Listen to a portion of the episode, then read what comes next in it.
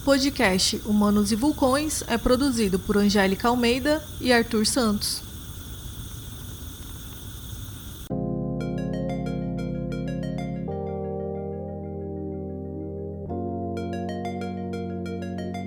É preciso, às vezes, quem está nessa situação de poder e realizando coisas, precisa pensar o Estado como um todo.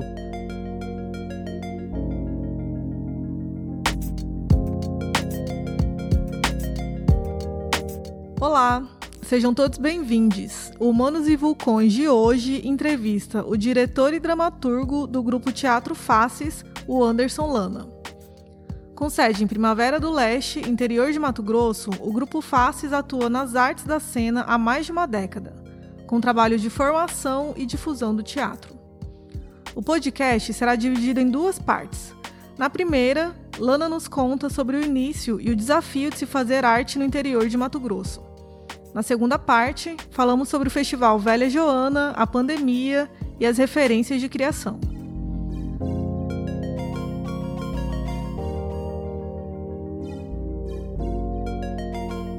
Lana, é, primeiramente, obrigada por topar participar aqui com a gente dessa entrevista. Você é de Pochorel, né? Você nasceu em Pochorel e depois foi para Primavera. Conte um pouquinho pra gente é, como foi sua formação no teatro desde criança e como surgiu o Face já em Primavera. Primeiro, obrigado pelo convite. Um abraço apertado e fraterno para todo mundo que está nos ouvindo, enquanto a gente não pode abraçar presencialmente. Então, é, é, Pochorel foi muito importante para minha formação, porque lá eu tive contato com duas professoras incríveis, que foi a professora Davina, que sempre me motivava a declamar poesias, e depois na sexta série, isso na segunda, né, com a professora Davina, e na sexta série com a professora Ana Rosa, que deu uma atividade que a gente tinha que ler um livro e transformar num espetáculo de teatro. E a partir daí eu me apaixonei muito, porque era ali no teatro que as minhas fragilidades, sabe? Eu era muito magrinho, era muito mesmo. É, tinha a voz muito fina, não tinha trocado de voz ainda. E sofria bastante bullying por conta disso, né? E dentro do teatro eu encontrei pessoas que, tipo, a minha existência, o que eu era, já era o suficiente para eles gostarem de mim, fazerem amizade, a gente desenvolver coisas artísticas. E a partir dali, eu, sabe, a cidade estava em declínio por conta do, do diamante, né? A, principal forma econômica do município era o, o diamante, o garimpo, né, de diamantes e infelizmente a cidade não pensou em outras formas de diversificar sua economia. Nossa família se mudou para Primavera do Leste. Me apaixonei pela biblioteca. Meu primeiro amigo em Primavera foi a biblioteca. E eu lia muito, gostava muito de ler. E novamente fui atrás de, da prática artística do teatro. Entrei em outros, em alguns coletivos que estavam tentando pensar a ideia de grupo de teatro, mas que por diversos motivos, às vezes falta de apoio, não se estabeleciam. Então, em 2005, um grupo de jovens se uniram para criar o Teatro Faces. E naquele momento, por eu fazer algum determinado tempo, eu acabei ficando na liderança do grupo, por conta de uma personalidade também, de, de querer fazer, de ir atrás e tal. E montamos nosso primeiro espetáculo já participar do Festival Mato Grossense de Teatro, que era muito legal, porque os grupos que surgiam no interior, eles surgiam para participar desse festival, que tinha as regionais e tinha um encontro estadual, e isso era muito bonito, né? E tinha uma ideia do que estava acontecendo nas cidades do interior que hoje é muito complicado isso, né? Às vezes a gente faz o balizamento da cena teatral mato-grossense pelo que acontece em Cuiabá. E às vezes passa a ser uma cena teatral cuiabana e não uma cena teatral mato-grossense. E com o fim da, da FEMAT, o grupo começou a se estabelecer, eram muitas pessoas participando, começou a permanecer só aquelas que queriam levar isso de maneira mais séria, de vamos ganhar dinheiro com o teatro, vamos, vamos levar isso a sério ao ponto de ser a nossa principal profissão. Estamos numa cidade pequena, é, mas aqui a possibilidade, a cidade gosta muito de arte, abraça muita arte, é muito respeitosa com a gente da arte. Então vamos tentar. E, e assim acredito que tenha surgido o Teatro Fácil. Em 2005, né? Do 20 de março de 2005 a gente tem como data, a gente se movimentou antes, mas foi em 2005. Nossa, fazem muitos, ó, 16 anos. Nossa. Vamos pro 17 ano. Daqui um dia somos maior de idade. É. já já. É, bom, Primavera do Leste é uma cidade relativamente nova e é uma cidade pequena também, né? Qual que é a importância de se produzir teatro nesse contexto? Eu acho que Primavera do Leste, ela aconteceu algo que dificilmente às vezes acontece em outros municípios. Primavera sempre fomentou a arte. Então eu lembro que a gente nunca deixou de cobrar ingresso, por exemplo, nas nossas apresentações. Mesmo na primeira era um valor irrisório, mas a gente sempre trabalhou a ideia de que era um produto artístico, né? E eu não falo produto com a ideia do capitalismo, mas eu falo produto no sentido do que gerou depois do ensaio, né? O que é gerado depois dos ensaios. E eu acredito que quando a gente movimentou, trouxe essa ideia de, de fazer um grupo de teatro, a, a cidade abraçou de maneira muito forte, porque era uma cidade que tinha muita vontade de ter teatro, de fazer teatro. E, isso, e esse lance do santo de casa não fazer milagre foi bem diferente de lá, porque a cidade começou a acompanhar, começou a ir. Então ela sabia que no dia da criança ia ter um espetáculo para a infância, no fim do ano tinha estreia do grupo Teatro Faces. Então eu acho que eu acho que a cidade foi mais importante para a gente do que a gente para o Teatro Faces, porque a gente só existiu no, o, com o sentido de que a cidade também sentia a necessidade de que houvesse manifestações artísticas para impactar na qualidade de vida deles. Era uma cidade de classe média, as, a, a soja, o milho e o algodão dando muito certo economicamente. E aí, como que fica? A gente só vai trabalhar? Cadê a, as outras atividades artísticas? Cadê a, a qualidade de vida da população? Então, acho que o teatro entra nesse momento e muitas pessoas começaram a se orgulhar muito de ter a gente como um grupo de teatro. Isso nos deixou muito felizes, né? Pelo FACE, ser sediado em uma cidade pequena, como Primavera do Leste, vocês chegaram a sofrer em algum momento algum tipo de preconceito? Sentiram a necessidade de provar alguma coisa para os grupos que são da capital, por exemplo? Há uma coisa que a gente estuda aqui, e, e é um tema que a gente fala hoje muito na academia, e que você ouviu bastante também, já que nós somos do mesmo núcleo de pós-graduação, uhum. que é a decolonialidade, né?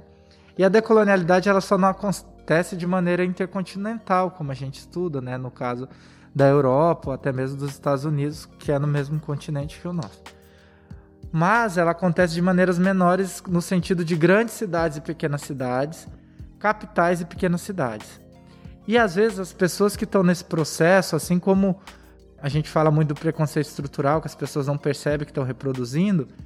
Algumas pessoas não percebem também que estão reproduzindo a colonialidade, aspectos da colonialidade. Então, no começo, tinham várias pessoas que entendiam o teatro produzido no interior como um teatro amador. E não tem problema nenhum também nesse termo, eu acho esse termo super problemático, mas parecia que você tinha que se comportar e fazer um teatro de uma determinada forma para que ele fosse balizado. Mas o, que, o engraçado disso é que não eram todo mundo da capital. A gente, aí eu comecei a conhecer pessoas, conhecer outros grupos que eram muito respeitosos, né? E queriam realmente trocar informações, trocar o fazer artístico. Não tinha esse tom professoral de que a produção era daqui e a gente era recepção.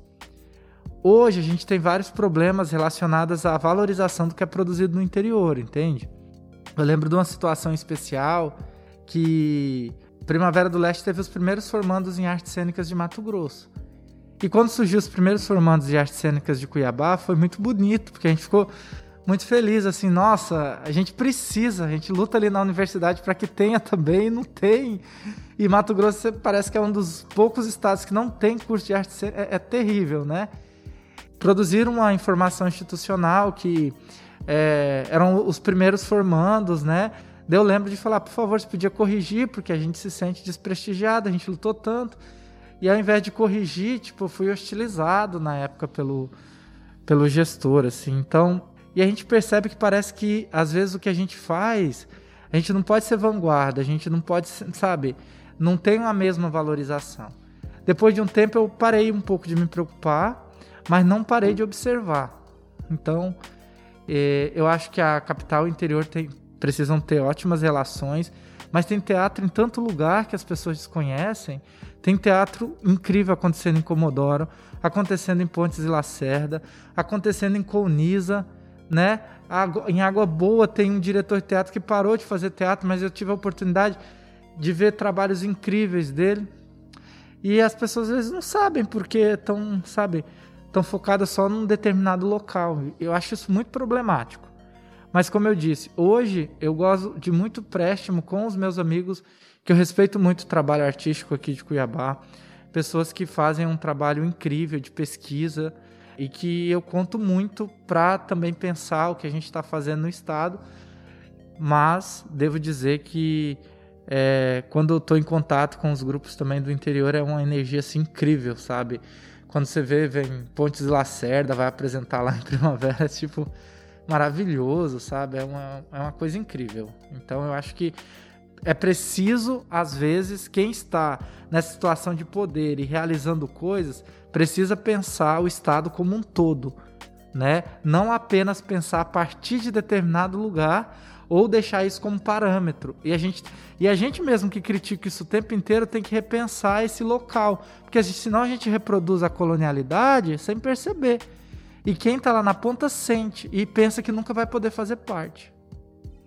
Importante, né? Que bom saber que existem tantos grupos e tanta produção artística no interior também que acaba não sendo visto de fato, assim, pela. A gente tem que de fato repensar como que Sim, o, o grupo. fazer com que esses grupos circulem no estado, né? Sim, o grupo experimental de Alta Floresta, gente. Quantos anos estão aí na lida, produzindo, organizando festivais, assim como o Teatro Fácil organiza, eles também organizam seminários. Sabe, são coisas importantes que a gente precisa saber e que precisa ser aplaudido. E muitas vezes são esquecidos, porque é, olha a distância.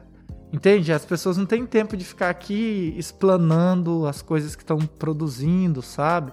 É bem complicada essa situação, mas eu acredito que quanto mais a gente realiza encontros, seminários, essas coisas ficam mais abertas, mas eu, eu sinto que é preciso querer conhecer a cena teatral de Mato Grosso.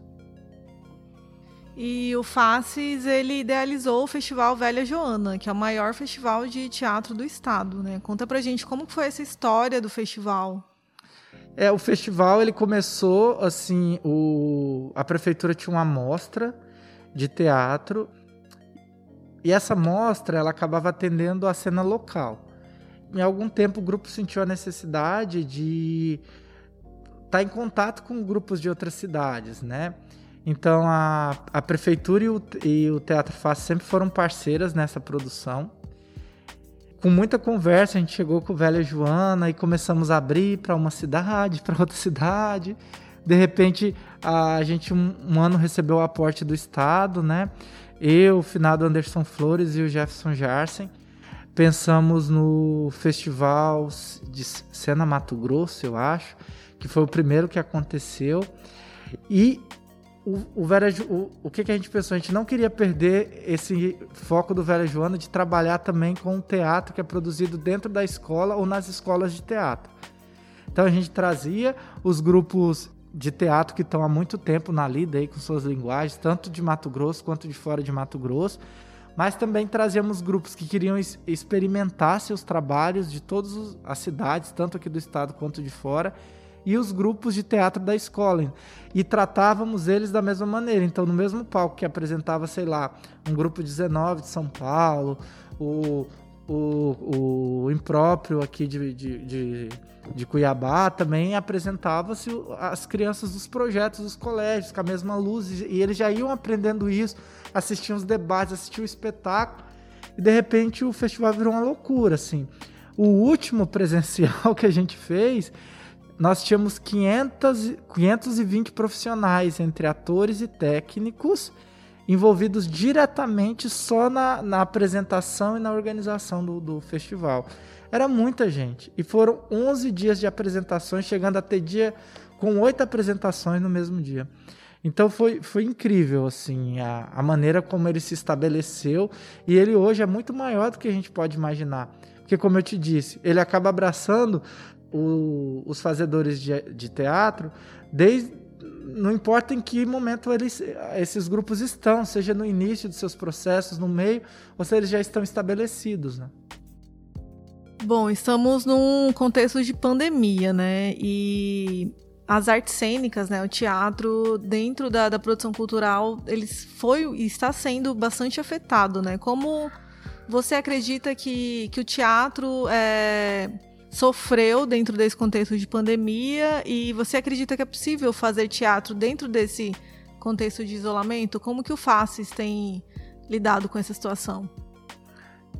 É uma situação muito delicada porque toda vez que a gente sai seja para se encontrar, quando as coisas melhoram, quando algumas pessoas começam a se vacinar, a gente ainda se sente mal.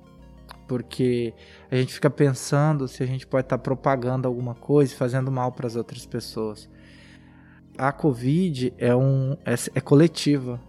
Você pode dizer, ah, eu não me importo, eu não vou fazer isso, mas um ato seu dessa forma, ele acaba prejudicando várias pessoas. Ele pode ceifar a vida das pessoas. A gente não pode ser imprudente, né? E o teatro precisa muito da presença. O teatro é a arte da presença, né? Do afeto. É muito difícil para um ator de teatro apresentar apenas para uma tela, sem sentir o calor, sem poder mudar em cena. Né? Por isso que toda apresentação de teatro é única, porque você está ali, cada plateia é diferente. E a energia que passa para você modifica tudo que você está fazendo naquele momento. Isso é incrível.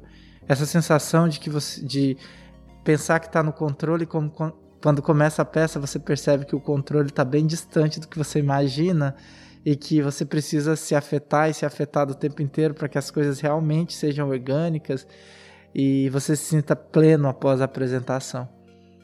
Então, o Faces primeiro tentou uma experiência, várias experiências online a gente chegou a fazer um Velha Joana meio híbrido, né? Com as pessoas lá distantes, todo mundo com, com máscara. Tipo, se lugar cabia 100 pessoas, 20 pessoas, né? Quando eram liberados, né?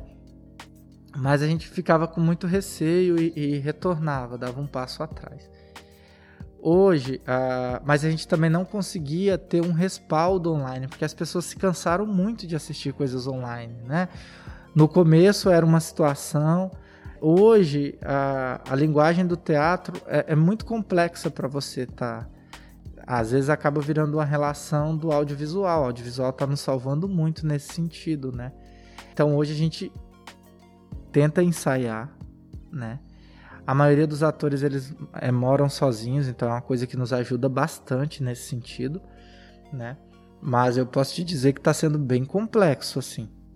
Tanto que a luta para que se prorrogasse a Aldir Blanc ela foi muito importante, porque o teatro faz é um grupo, um grupo de nove pessoas.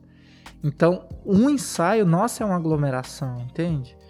Então a gente está tentando o máximo possível não deixar morrer a chama do teatro dentro da gente, deixar de se encontrar, mas a gente também toma muito cuidado. Só que a gente não pode fazer o que a gente geralmente fazia no ensaio, tocar, gritar, se encostar, essas coisas todas. Então tá sendo muito delicado, Angélica. Assim, eu, eu não sei nem o que te dizer. Hoje, por exemplo, a gente tá circula, apresenta um espetáculo, tem toda a medida, a gente tem que estar tá olhando a distância que tá das pessoas que estão apresentando, das pessoas na plateia, todo mundo de máscara. É, é toda uma situação. Eu espero que agora com a vacinação a gente comece em algum momento, quando for seguro, a retornar a assistir presencialmente, para a gente voltar a experimentar a força que é o teatro, né? a força da presença e do encontro, porque a gente está sentindo muita falta. E é, é, só isso que eu vislumbro, assim, não, não tá sendo fácil, mas eu acho que não é fácil para nenhum artista, sendo muito difícil. Difícil pra caramba.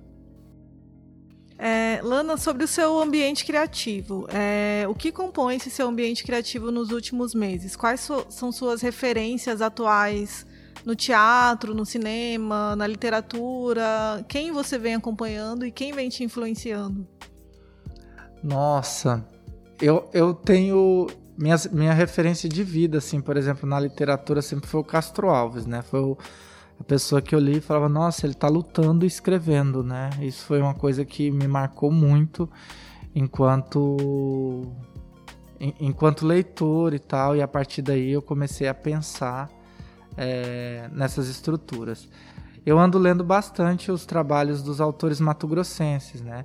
Então, o, os últimos trabalhos da Luciene, é, gosto muito da Cris Campos e eu é, estou agora adentrando da Marley Walker. Acabei de ler também o livro do, do Strasburger, que acabou de publicar, então eu tô.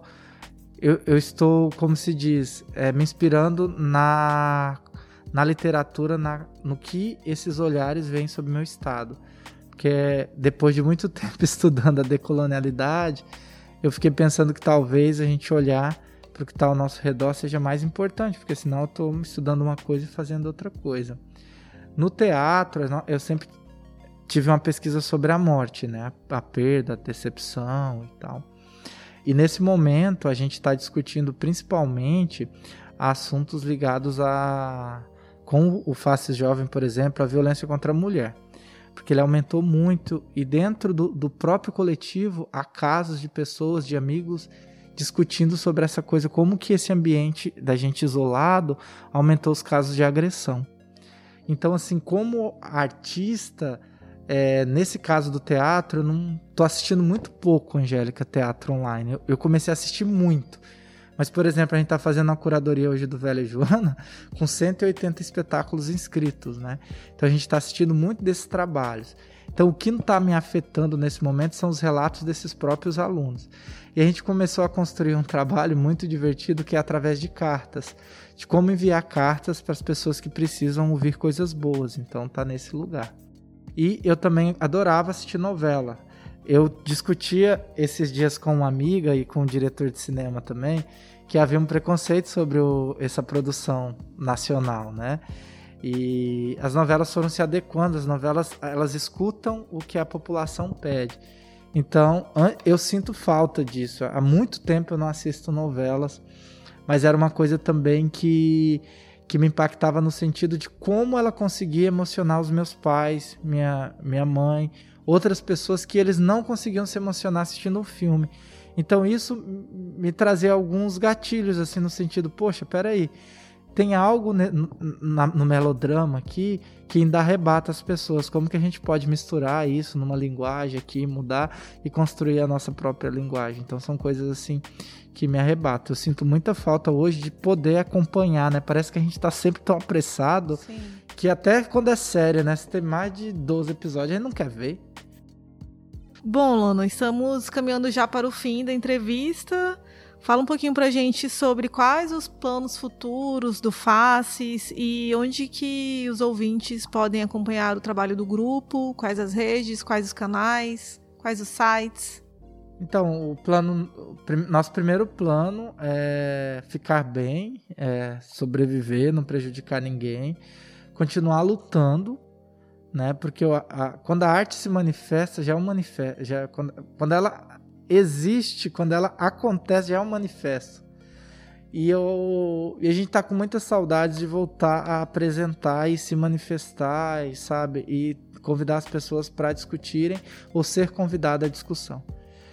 Então, a princípio, o que, que a gente quer a, a, curto prazo? A gente quer realizar o Velha Joana do ano passado, que a gente ainda não realizou, a gente pretende realizar daqui a pouco, até agosto inaugurar o Teatro de Primavera do Leste, que está ficando pronto, se Deus quiser, vai ser lindo, vai ser maravilhoso. Isso é uma conquista tão grande, não só para Primavera, mas para todo o estado, porque nesse momento, inaugurar um teatro é uma coisa assim incrível, né?